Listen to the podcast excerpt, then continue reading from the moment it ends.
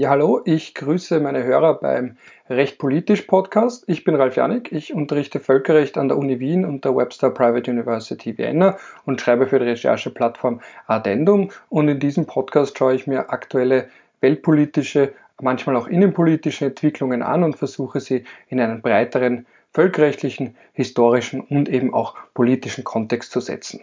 Und das Thema der heutigen Ausgabe von Recht Politisch ist das Verfassungsreferendum in Russland von Anfang Juli 2020. Da hat sich sehr viel getan, was eben auch völkerrechtliche, außenpolitische und eben auch innerhalb Russlands ganz manifeste Auswirkungen hat. Und da habe ich auch einen Gast eingeladen, Gerhard Mangot, von der Uni Innsbruck, der sich mit Russland so gut auskennt wie kaum ein zweiter. Und wir werden uns im Rahmen von einem längeren Gespräch, das ist wieder in zwei Teile aufgeteilt, ein wenig mit diesem Referendum und ganz allgemein der russischen Politik befassen. Im ersten Teil geht es um die innenpolitischen Aspekte rund um dieses Referendum. Also da war ganz klar, dass rund 78 Prozent der Wählerinnen und Wähler in Russland sich dafür ausgesprochen haben, dass sichert Putin die Möglichkeit, seine Amtszeit mehr oder weniger unbeschränkt und zeitlich vor allem unbefristet auszuüben. Davor hat auch schon die Duma und der Föderationsrat und auch das russische Verfassungsgericht dem zugestimmt. Und jetzt ist es soweit, dass eben dieser Schlüsselartikel 81 der russischen Verfassung, der davor gesagt hat, dass die, dass die Amtszeit des russischen Präsidenten auf maximal zwölf Jahre begrenzt ist, dass das jetzt nicht mehr in der Form gilt, weil eben das Wort aufeinanderfolgend gestrichen wurde. Und ab 2024 wird dann, kann man sagen, dass die bisherigen Amtszeiten der Präsidenten für diese Zählung nicht mehr gelten, sondern sie werden auf Null gesetzt. Und damit kann Putin dann eben, wenn er gewinnen sollte, bis ins Jahr 2036 ähm, regieren, also Präsident Russlands bleiben. Und darüber und ganz allgemein das politische System in Russland habe ich eben mit Gerd Mangot gesprochen. Und da würde ich jetzt auch schon abspielen, unser Gespräch bzw. Teil 1 unseres Gesprächs. Ich hoffe, es ist für euch genauso interessant wie für mich, aber nachdem ich ja weiß, dass zu den Hörern und Hörerinnen dieses Podcasts Menschen mit großem Interesse an der Weltpolitik gehören, bin ich mir da eigentlich ziemlich sicher. Ja, herzlich willkommen, Herr Professor Mangot. Ich freue mich, dass Sie ein wenig Zeit gefunden haben, um mit mir über die aktuellen innen-, aber auch außenpolitischen Entwicklungen rund um Russland zu sprechen. Zum Beginn würde ich Sie bitten, vielleicht sich ganz kurz vorzustellen für die Hörer, für die vielleicht wen, also ich nehme an, wenigen Hörer, die nicht wissen, wer Sie sind, damit die ungefähr wissen, wer mein heutiger Gast ist. Ich denke, das werden doch recht viele sein, die nicht wissen, wer ich bin. Ich bin äh, Professor äh, für internationale Politik an der Universität Innsbruck am Institut für Politikwissenschaft und unterrichte nebenbei auch noch an der Diplomatischen Akademie in Wien. Und einer meiner Forschungsbereiche, meiner Schwerpunkte sind eben die russische Innen- und die Außenpolitik. Und ich glaube, zu diesem Thema haben wir uns heute hier eingefunden. Und ich bedanke mich auch, bei diesem Podcast dabei zu sein. Ja, da würde ich dann auch gleich mit der ersten großen Frage beginnen. Jetzt wird da eh sehr viel darüber gesprochen, über die Verfassungsänderung in Russland. Also Putin für immer? Fragezeichen. Was ist da jetzt genau passiert, circa? Wie kann man das ungefähr einordnen, was in den letzten Tagen, Wochen ja diskutiert wurde hinsichtlich einer längeren Amtszeit für Wladimir Putin? Also es gibt hier kontroverse Interpretationen. Manche argumentieren strikt, dass mit diesen Verfassungsänderungen nun tatsächlich der Fall eintreten wird, dass Wladimir Putin sich 2024 erneut zur Wahl zum Präsidenten stellen wird und er sollte er 2030 dann wiedergewählt werden, bis 2036 an der Macht sein kann. Ich teile diese Auffassung nicht. Meine Ansicht ist die, dass durch die Verfassungsänderungen, die am 15. Jänner dieses Jahres eingeleitet wurden, durch eine Rede Wladimir Putins vor der Föderalversammlung, Putin alle Optionen offen lassen, was er 2024 tut. Er schafft sich die Möglichkeit, wieder anzutreten. Es sind aber durchaus andere Optionen denkbar, insbesondere wenn, wenn wir an die starke Ausweitung der Immunität früherer Präsidenten durch die neue Verfassung denken. Das heißt, weil man glaubt ja dann oft, dass es jetzt schon fix wäre, dass er bis 2036 im Amt bleibt. Das ist also schon das erste Missverständnis da, kann man das so sagen. Ich, ich denke schon. Meine Sicht der Dinge ist, dass Wladimir Putin sich diese Möglichkeit verschafft hat, 2024 wieder anzutreten, um für den Rest seiner jetzigen Amtszeit bis 2024 also nicht zusehends zu einer lame duck zu werden, wo die politische und die geschäftliche Elite Russlands immer schärfer, immer offener, vielleicht auch sehr konfliktreich beginnt, die Frage nach seiner Nachfolge zu stellen, einen Prozess einzuläuten, der Wladimir Putin dann außer Kontrolle gerät. Jetzt, da er sagt, er könnte 2024 wieder antreten und könnte dann Präsident bleiben, stoppt das diese innerelitären Überlegungen, was nach 2024 passiert und Putin behält seine volle faktische Autorität als Präsident bis 2024. Und in diesem Jahr kann Wladimir Putin immer noch, äh, wie gesagt, einerseits antreten bei den Präsidentenwahlen, er kann aber auch sich zurückziehen aus der Politik. Äh, dadurch, dafür gibt's sehr starke und strikte Exit Guarantees, die die neue Verfassung jetzt bezüglich der Immunität früherer Präsidenten vorsieht. Er kann auf eine andere staatliche Funktion wechseln.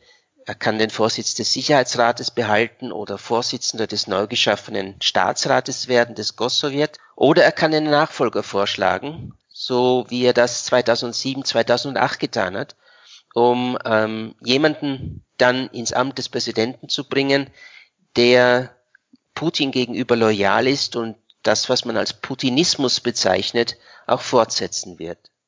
Das ist ein sehr interessanter Punkt. Das hat auch, ich habe die Studierenden ähm, auch gefragt, ob sie Fragen haben. Und das war eine Frage, die ich mir selbst gestellt habe, aber die auch da öfters aufgetaucht ist, nämlich die Frage eines möglichen Nachfolgers. Weil ich kann mich noch erinnern, noch vor zehn Jahren war ja der Name Medvedev da ganz prominent und jetzt gerade ist, wirkt es, als gäbe es keine Alternative oder um es mit der, mit der deutschen Kanzlerin zu sagen, es wäre alternativlos.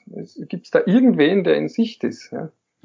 Diskutiert werden natürlich einige Namen. Zuletzt ist der Name des Moskauer Bürgermeisters Sergei Sobjanin wieder ins Spiel gekommen, weil er sich während der Pandemie in Russland, der Corona-Pandemie, eigentlich als sehr guter Organisator und als sehr guter Bürgermeister erwiesen hat. Aber Sobjanin ist eigentlich auch schon relativ alt und ist deswegen für mich keine wirkliche Alternative.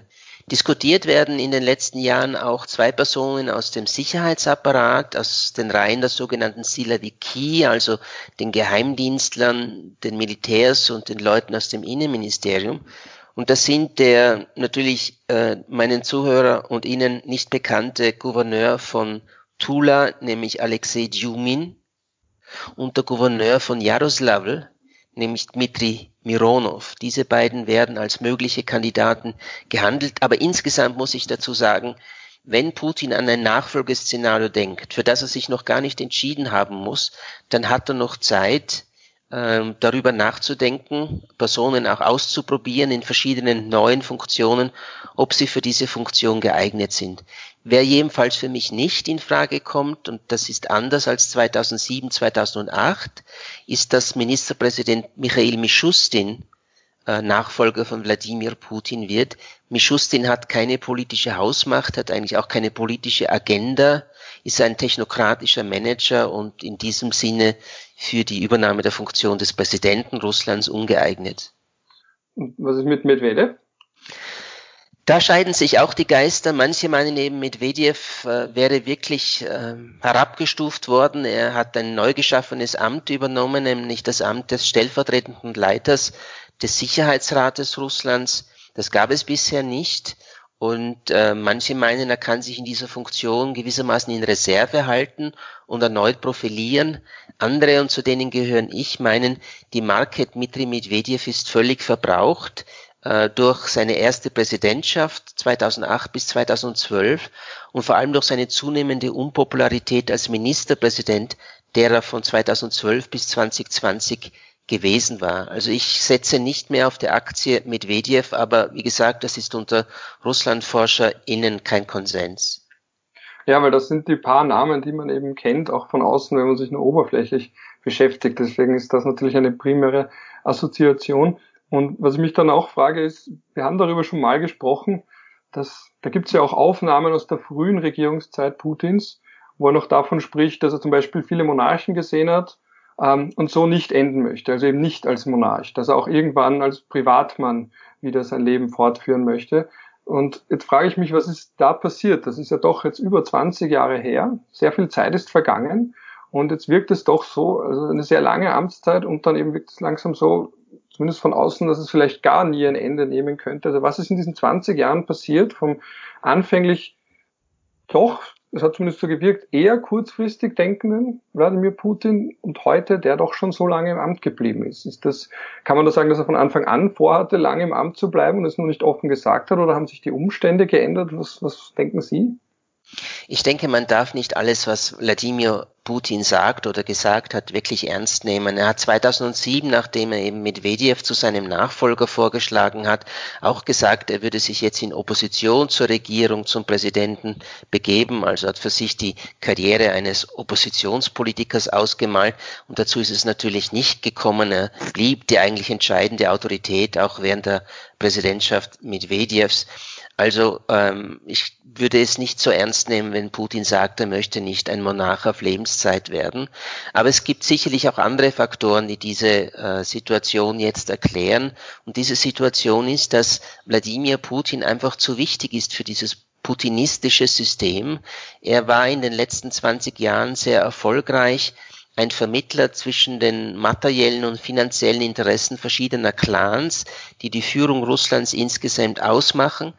Und es gäbe und hat auch gegeben zwischen diesen verschiedenen Clans große Rivalitäten, äh, auch gewalttätige Rivalitäten. Und es war immer Wladimir Putin, der für Ordnung gesorgt hat. Und er ist anerkannt als dieser Vermittler, als Arbiter, wie ihn meine englischsprachigen Kollegen bezeichnen, zwischen den verschiedenen Fraktionen in der russischen Führungselite. Und Putin könnte sich durchaus die Frage stellen oder könnte umgekehrt auch von der Führungselite dazu gedrängt werden, ist diese Stabilität der Elite aufrechtzuerhalten, wenn ich 2024 wirklich abtrete und ein Nachfolger das Amt übernimmt oder riskiere ich Instabilität? Und Instabilität ist mit wahrscheinlich das fürchterlichste Wort für Wladimir Putin. Er hat Stabilnost, äh, Stabilität immer als seinen zentralen Wert dargestellt, äh, Stabilität als das, was er Russland gebracht habe und an dem Russland festhalten müsse. Er hat das auch immer wieder verwendet als Argument gegen die politische Opposition,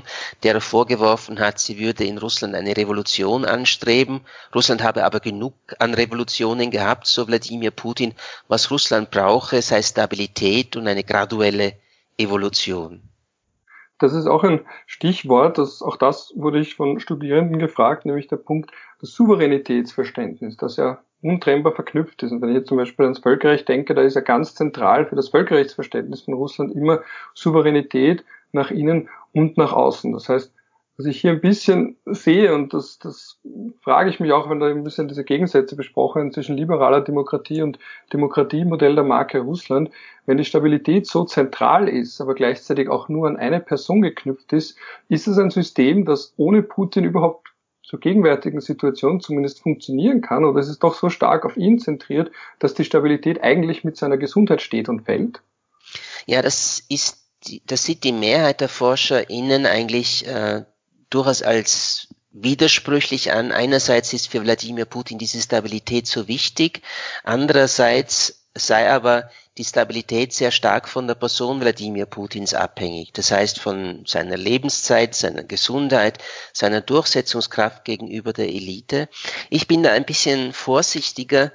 Äh, der Putinismus braucht natürlich Wladimir Putin, aber er wird getragen von einer breiteren Schicht in der Führungselite des Landes und das gewährt dem Land auch über die Person Putin hinaus eine gewisse Stabilität.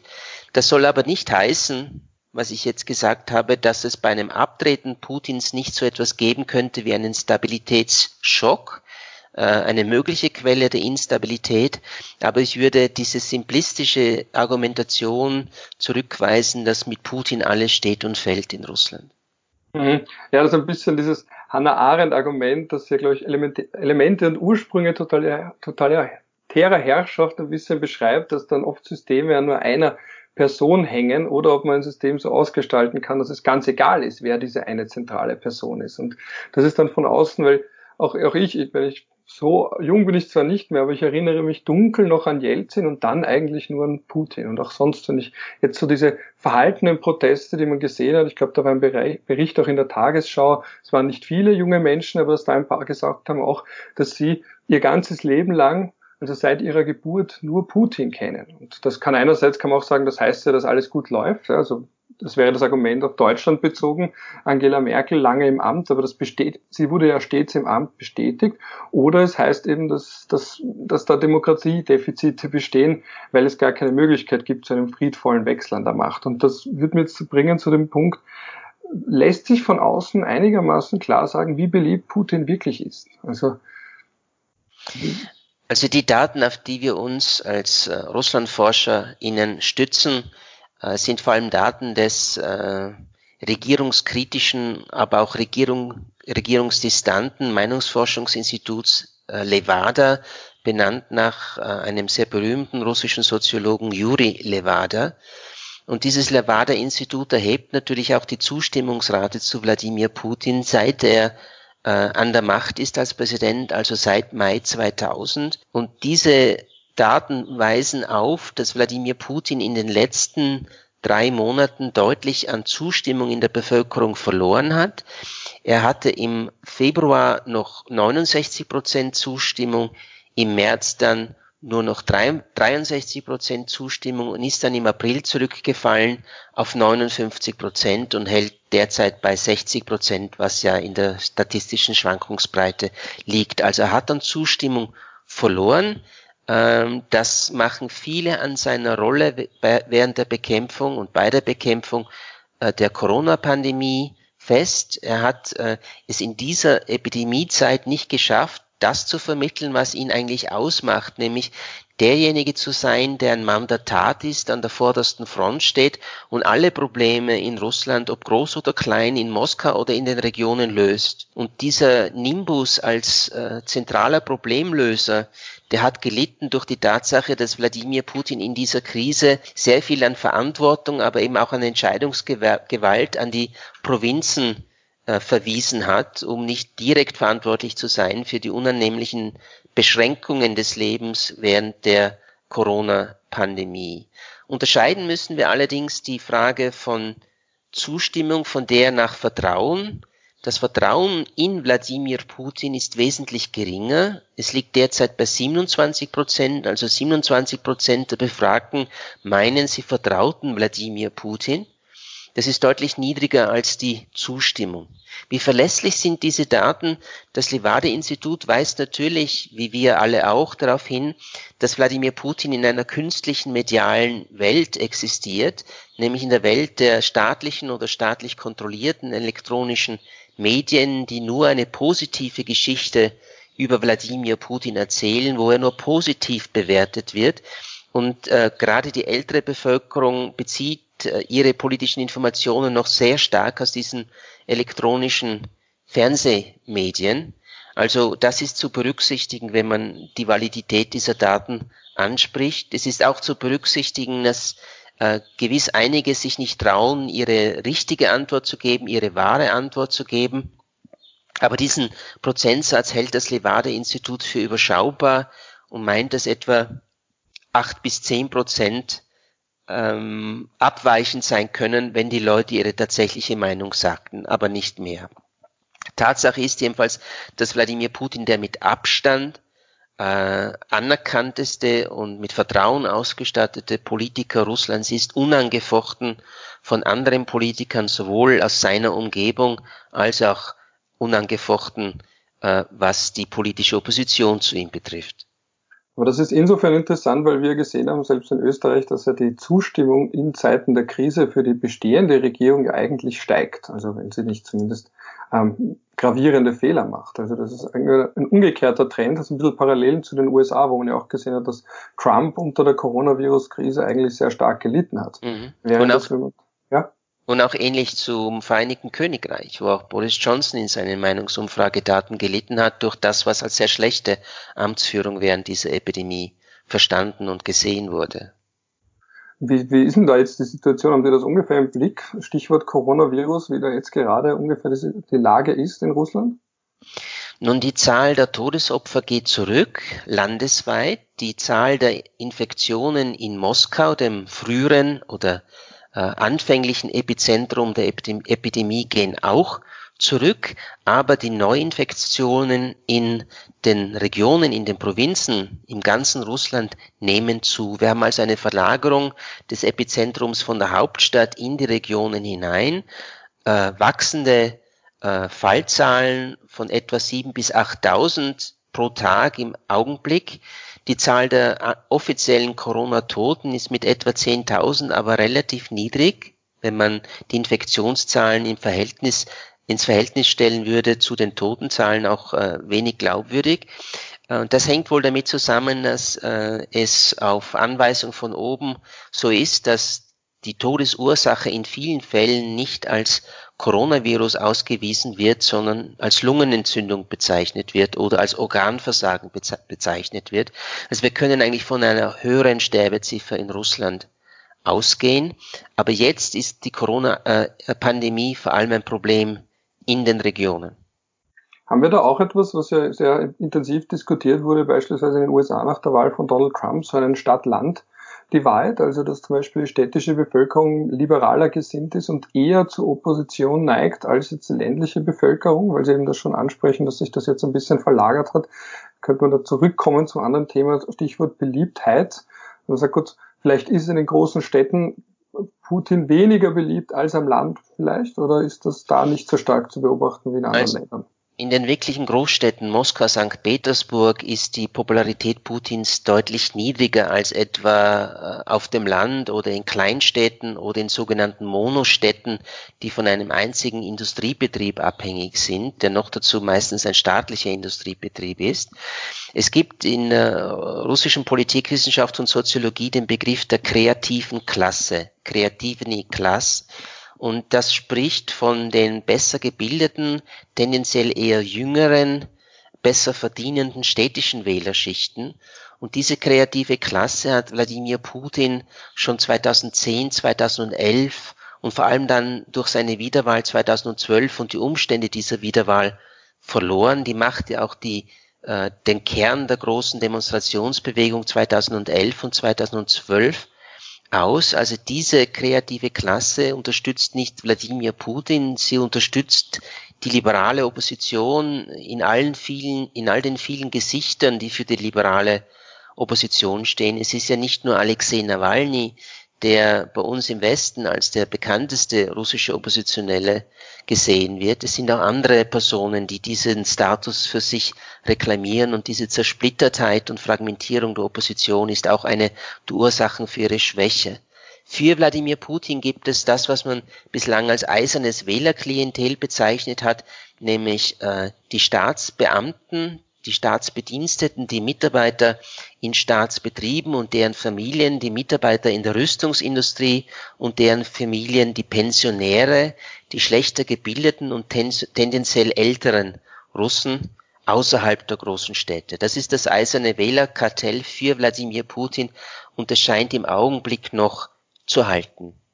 Und gibt es da auch so etwas wie weil, weil Sie Demonstrationen ansprechen, die ein paar Jahre zurückliegen. Das kennt man ja zum Beispiel auch aus dem Iran. Da gab es ja auch Proteste und die sind dann im Keim erstickt worden und waren nicht erfolgreich. Und da ist jetzt sowas, was man als Protest Fatigue, also, also als Protestmüdigkeit bezeichnen könnte. Gibt es eine solche auch vielleicht in Russland, dass man gemerkt hat, selbst wenn man protestiert, selbst wenn es zu größeren Menschenansammlungen kommt, ähm, die ihrer Stimme Ausdruck verleihen, die physisch Präsenz zeigen auf den Straßen, dass man gemerkt hat, es bringt nichts und dass man jetzt ermüdet ist und dass vielleicht in der Opposition, zumindest was Demonstrationen angeht, da jetzt auch nicht mehr einfach zu dem Punkt gekommen ist, wo man denkt, man wird, es, es bringt eh nichts.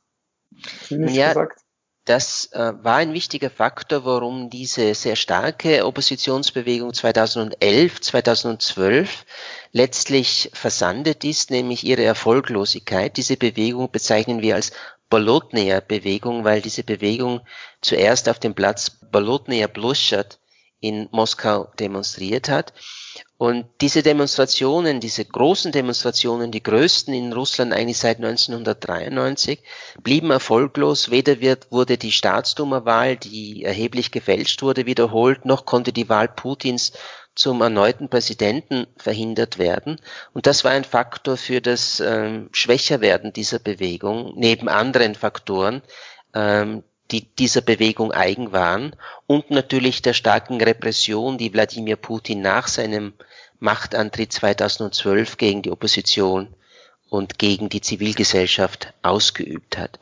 Äh, in den letzten zwei Jahren sehen wir aber schon wieder so etwas wie ein Wiederaufflammen oppositioneller Bewegungen, ähm, wieder in diesen Städten, wieder in der kreativen Klasse, nur dass die jüngere Generation noch stärker davon erfasst sind. Wir finden auch Teenager, die in Moskau etwa im vergangenen Sommer demonstriert haben gegen die Nichtzulassung von einigen liberalen Kandidaten bei den Wahlen zum, zum Stadtrat Moskaus, da war der Altersdurchschnitt sehr, sehr niedrig und es waren sehr, sehr viele junge äh, Russen und Russinnen dabei, auch Schüler und Schülerinnen dabei, unter denen diese Frustration über die Ära Putin, die sie ja ausschließlich kennen, als Generation Putin ebenso groß ist, dass sie auch trotz der repressiven und restriktiven Maßnahmen auf die Straße geht. Mhm. Dann würde ich jetzt eh schon mal so zu einem kurzen Zwischenschluss kommen und jetzt wäre noch meine das wäre eine schöne Einordnung von dem, was gerade passiert. Und jetzt hätte ich noch eine Frage zum Abschluss. Gibt es etwas, was in der Berichterstattung ähm, der letzten Wochen Ihrer Meinung nach untergegangen ist oder nicht ganz dargestellt, äh, nicht ganz richtig dargestellt wurde? Stichwort Russland. Was man jetzt sagen könnte, dass, weil von außen, das ist ja immer so eine Sache, das kennt man ja auch, wenn man die Innenpolitik seines eigenen Landes kennt und sich dann manchmal wundert, was im Ausland darüber berichtet wird. Ist Ihnen sowas auch in Bezug auf Russland in letzter Zeit aufgefallen? Nun, gerade die mediale Aufarbeitung dieser Verfassungsänderungen und dann der Verfassungsabstimmung, die am 1. Juli dieses Jahres zu Ende gegangen ist, hat sich äh, in den letzten drei Monaten völlig darauf verkürzt, über die angebliche bevorstehende Amtsausübung durch Wladimir Putin bis 2036 zu berichten. Darüber sind eigentlich die vielen Reformen, äh, das will ich jetzt nicht positiv gemeint sehen, ähm, dar darüber sind die ganzen Änderungen in der Verfassung Russlands, mehr als 200 nämlich, etwas aus dem Blick geraten und es hätte sich für eine seriöse Berichterstattung doch gut geeignet, wenn man über diese Verfassungsänderungen etwas intensiver diskutiert hätte und über die Absichten von Wladimir Putin.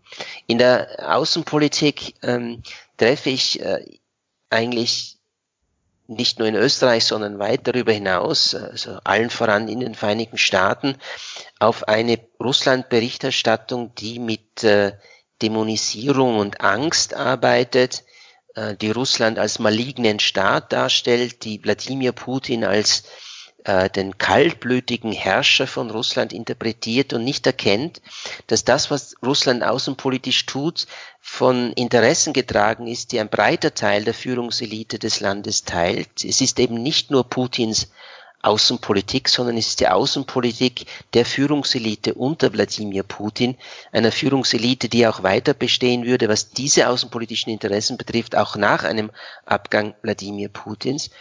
Und diese Berichterstattung äh, in westlichen Medien eben personalisiert die russische Außenpolitik so auf Wladimir Putin und verkennt die strukturellen Merkmale dieser, Ausba äh, dieser Außenpolitik, die strukturellen Ursachen dieser Außenpolitik und eben, wie gesagt, die Tatsache, dass ein breiterer Kreis diese Außenpolitik teilt. Und da vermisse ich als letztes eben auch in der Diskussion russischer Außenpolitik ähm, die Bereitschaft zu akzeptieren, dass Russland Interessen hat, die unseren widersprechen, aber die Russland aus seiner Sicht zu Recht hat. Russia first, oder? ja, es, es, es, es, gibt so die Neigung, äh, Russland ist nur dann ein gutes Land, wenn es äh, so handelt, wie es den Interessen des politischen Westens entspricht. Aber das ist eine völlig äh, äh fehlgeleitete Position, denn Russland wird als Staat immer so handeln, wie es seine nationalen Interessen definiert und die sind angesichts dessen, was in den letzten 30 Jahren passiert, ist eben immer weniger deckungsgleich gewesen mit den Interessen des politischen Westens und diese Bereitschaft anzuerkennen, dass aus russischer Sicht ihre Außenpolitik durchaus Sinn macht und eben ihren strukturellen Interessen entspricht, die vermisse ich in den Medien. Da werden wir eh in einem zweiten Themenblock nochmal sehr breit sprechen über die russische Außenpolitik und die Beziehungen zu Europa, den USA. Ähm, an der Stelle möchte ich nochmal zu guter Letzt vielleicht zurückkommen, weil Sie es schon genannt haben, Verfassungsänderungen, dass es sehr viele gab. Was ist denn da zum Beispiel konkret eine, die da eben untergegangen ist medial? Oder was sind da, welche Verfassungsänderungen gibt es denn, wenn man damit auch ein bisschen mal, wenn wir ein praktisches Beispiel nennen, das doch auffällig ist oder das zumindest bemerkenswert ist und ein bisschen diskutiert werden sollte? Also da sind zum einen die Änderungen der Verfassung, die die Immunität früherer Präsidenten stärken. Es gab zwar ein diesbezügliches Gesetz aus dem Jahr 2001, aber das hätte es nicht gerade leicht, aber doch möglich gemacht, die Immunität eines früheren Präsidenten trotzdem aufzuheben. Das ist nun mit der Aufnahme der, des, der Bestimmung der Immunität früherer Präsidenten in die Verfassung sehr, sehr viel schwieriger geworden und Gleichzeitig schenkt die Verfassungsänderung Wladimir Putin oder anderen früheren Präsidenten äh, auch noch eine doppelte Immunität, nicht nur die Immunität als früherer Präsident, sondern auch die Immunität als Abgeordneter des Oberhauses des russischen Parlaments, denn die Verfassungsänderungen sehen vor, dass frühere Präsidenten automatisch Senatoren, wie man das in Russland bezeichnet, des Föderationsrates, dieses Oberhauses des russischen Parlaments werden, Senatoren auf Lebenszeit. Und diese Bestimmungen sind eben auch der Grund, warum durchaus nicht auszuschließen ist, dass Wladimir Putin 2024 sich auch aus der Politik zurückzieht und auf der Basis dieser verfassungsrechtlichen Bestimmungen, die jetzt beschlossen wurden, äh, keine Angst haben muss vor straf- oder zivilrechtlicher Verfolgung, von, vor Enteignung und ähnlichem mehr. Oder gar Den Haag, ja, wenn wir es ganz überspitzt ja, formulieren. Ja, gar Den Haag. Die zweite, die, zweite große Änderung in der Verfassung war die Stärkung des Amtes des Präsidenten in den meisten Aspekten. Der Präsident hält jetzt, erhält jetzt in der ordentlichen Gesetzgebung, äh, nämlich in der einfachen Gesetzgebung, nicht der Verfassungsgesetzgebung, ein sogenanntes Super-Vetorecht. Äh, er kann gegen einfache Gesetze, der Präsident kann gegen einfache Gesetze ein Veto einlegen, aber das kann von den beiden Kammern des russischen Parlaments überstimmt werden, zwar mit hohen Beschlussmehrheiten, aber doch. Und jetzt sagt die Verfassung selbst für den Fall, dass die beiden Parlamentskammern dieses Veto des Präsidenten überstimmen, hat der Präsident dann auch noch die Möglichkeit, das Verfassungsgericht anzurufen und es überprüfen zu lassen, ob dieses einfache Gesetz auch tatsächlich verfassungskonform ist. Zweitens greift der Präsident in Zukunft durch die Verfassungsänderungen auch stärker in die Judikative ein. Bislang wurden die Verfassungsrichter etwa durch den Föderationsrat, das Oberhaus des russischen Parlaments, ernannt auf Vorschlag des Präsidenten. Dabei bleibt es auch, aber neu dazugekommen ist, dass, dass jetzt der Präsident Russlands diesen Föderationsrat äh, bitten kann, einen Verfassungsrichter zu entlassen oder auch einen äh, Richter am obersten Gericht oder am obersten Schiedsgericht zu entlassen. Also das ist äh, eine Verletzung der judikativen Selbstständigkeit. Auch eine Verletzung dieser judikativen Selbstständigkeit ist der Umstand, dass der Präsident in Zukunft die äh, Staatsanwälte in Russlands 85 Provinzen vorschlagen kann. Wieder ist der Föderationsrat hier zwar notwendig, um das auch umzusetzen, aber angesichts der Machtverhältnisse in Russland ist der Föderationsrat eben kein eigenständiger Akteur, sondern eine Verlängerung präsidialer Autorität. Und so ist es eben, dass der Präsident faktisch, nicht verfassungsrechtlich, aber faktisch alleine entscheiden kann, ob ein Richter abberufen wird und welche Staatsanwälte in den Regionen tätig sind. Eine letzte Frage, weil, weil ich mir jetzt gerade gedacht habe, wir diskutieren ja in den USA oft diese Executive Orders, also dass der Präsident im Alleingang etwas anordnen kann. Wie viel kann dann eigentlich der russische Präsident also schon zuvor und vielleicht jetzt hat sich das geändert, das wäre auch eine Frage, aber wie viel kann der russische Präsident eigentlich ganz alleine anordnen, ohne das Parlament in irgendeiner Form einzubinden? Also schon die bisherige Verfassung vom Dezember 1993 hat dem Präsidenten das Recht gegeben, Dekrete zu erlassen, sogenannte Ukase. Aber dieses Recht, Dekrete zu erlassen, ist eingeschränkt, nämlich darf nicht auf Materien angewendet werden, die schon durch ein Bundesgesetz geregelt sind. Also insofern ist im Laufe der letzten 30 Jahre dieses Dekretrecht des russischen Präsidenten immer weniger wichtig geworden, wird auch immer weniger verwendet als Rechtsetzungs, äh, äh, Rechtsetzungsform, sondern es wird über Gesetze, die im Parlament verabschiedet werden, abgestimmt. Aber wenn man bedenkt, dass geeintes Russland, die Pro-Putin-Partei, in der Staatsduma eine Dreiviertelmehrheit besitzt und auch eine deutliche Mehrheit im Föderationsrat, ist natürlich der Beschluss von Gesetzen in diesen beiden parlamentarischen Kammern nur eine, eine ist, ist eine Leichtigkeit. Diese beiden parlamentarischen Kammern sind nichts mehr als eine Abstimmungsmaschine für die Interessen Wladimir Putins und seiner Führungselite. Also das heißt, seine faktische Macht geht eigentlich wei wesentlich weiter als seine formal juristische, kann man das so sagen? Absolut, ja. Und äh, er hat, als er die Verfassungsänderungen angekündigt hat, auch davon gesprochen, dass er das Parlament stärker machen möchte. Ähm, das als einen Grund ausgegeben, warum er diese Verfassungsänderungen überhaupt haben will. Aber letztlich sehen wir, dass das Unterhaus der Staatsduma kaum gestärkt wurde, nur kosmetisch gestärkt wurde und auch der Föderationsrat zwar verfassungsrechtlich jetzt weitere Mitwirkungsrechte hat, aber in der Verfassungswirklichkeit ist der Föderationsrat, wie gesagt, ein abhängiges Organ vom Präsidenten und gibt damit dem Präsidenten die faktische alleinige Macht, bestimmte Materien zu entscheiden. Also der gute alte Unterschied zwischen der Verfassung im geschriebenen Wort und die Realverfassung, das kennen wir ja auch aus, ja. aus anderen Ländern, aber da ist es natürlich dann ganz besonders spannend. Ja, das wäre dann an der Stelle mal rund um den Themenblock Putin, Russland, Verfassungsänderung, alles. Ähm, der erste Teil und im zweiten werden wir uns dann ein wenig näher auseinandersetzen mit der Frage Weltpolitik ganz allgemein, also eben Russland als Akteur in Syrien, als Akteur in der Ostukraine, ähm, diese Frage auch allgemeine Beziehungen zur EU, Europa, Nord Stream 2, also da gibt es so sehr viel, das könnte man einen eigenen, einen eigenen Podcast eigentlich fast zu dem Thema nur aufnehmen mit eigenen Staffeln, aber ich werde mal an der Stelle die gute alte Trennung zwischen Innen- und Außenpolitik aufrechterhalten. Jetzt haben wir uns das ein bisschen von Ihnen angesehen und beim nächsten Mal würde ich mich freuen, wenn wir da ein bisschen die außenpolitischen Aspekte näher erörtern. Gut, dann danke ich an der Stelle schon mal für das Gespräch heute und wir sehen uns dann bald für den zweiten Teil, Stichwort Außenpolitik. Ich bedanke mich auch und äh, sehr gerne bin ich bereit für den zweiten Teil dann wieder zur Verfügung zu stehen. Sehr schön, danke.